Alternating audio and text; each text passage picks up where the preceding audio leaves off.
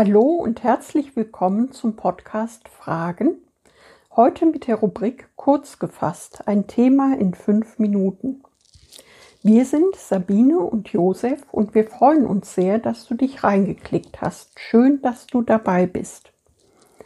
Jesus hat uns mit einzigartigen Gaben ausgestattet und damit auch jedem von uns eine Aufgabe gegeben. Wie wir unsere Komfortzone verlassen und uns auf den Weg machen, liest jetzt Josef.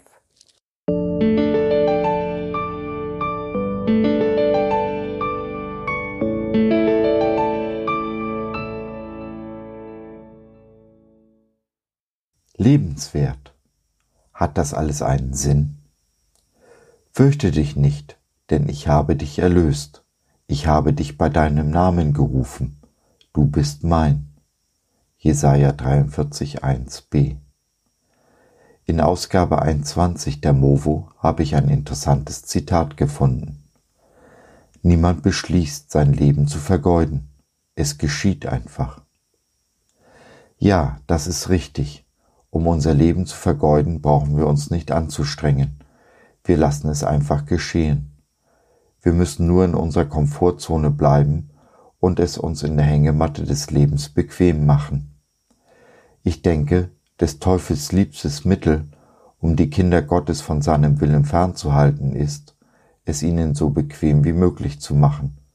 Dann werden sie von ganz alleine faul und träge und vergessen, dass Gott für jeden von uns eine Aufgabe hat.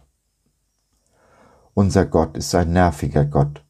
Von seinem extrem nervigen Zeitplan nämlich möglichst viel möglichst langsam zu machen und meistens auf den letzten Drücker zu kommen, mal abgesehen, fordert er uns ständig heraus. Ja, wir können, dürfen und sollen so zu ihm kommen, wie wir sind. Aber, Gott sei Dank, lässt er uns nicht so, wie wir sind.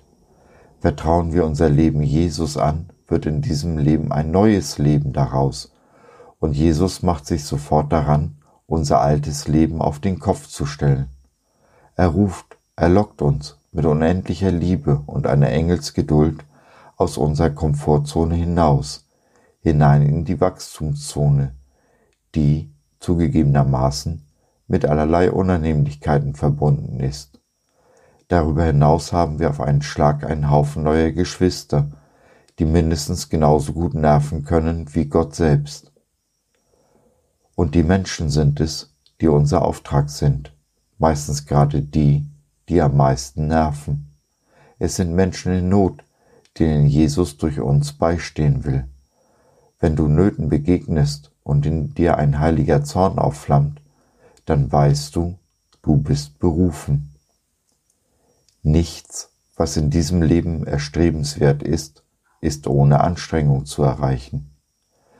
Wachstum und Veränderung geschehen niemals in der Komfortzone unseres Lebens.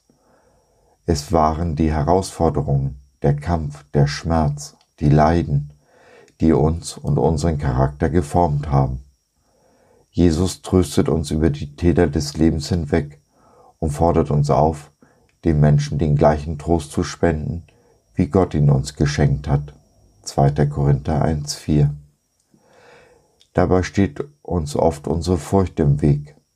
Die Furcht davor, den gewohnten Weg zu verlassen und sich auf den Weg in ein unbekanntes neues Land zu machen. Und natürlich die Furcht vor der eigenen Unzulänglichkeit. Wir glauben, was wir sind und haben, reicht nicht. Und so warten wir ab, bis wir mehr empfangen. Und es geschieht nichts. Genau wie Jesus die Jünger aussandte, die fünf Brote und Fische unter die fünftausend zu verteilen, so möchte er, dass wir losgehen mit dem, was wir haben. Das Wunder der Brotvermehrung erfolgt auf dem Weg, nachdem wir gehorsam waren. Wir werden in diesem Leben unsere Bestimmung nur dann finden, wenn wir uns Ziele setzen, die größer sind als wir selbst und ohne Gott nicht zu erreichen sind.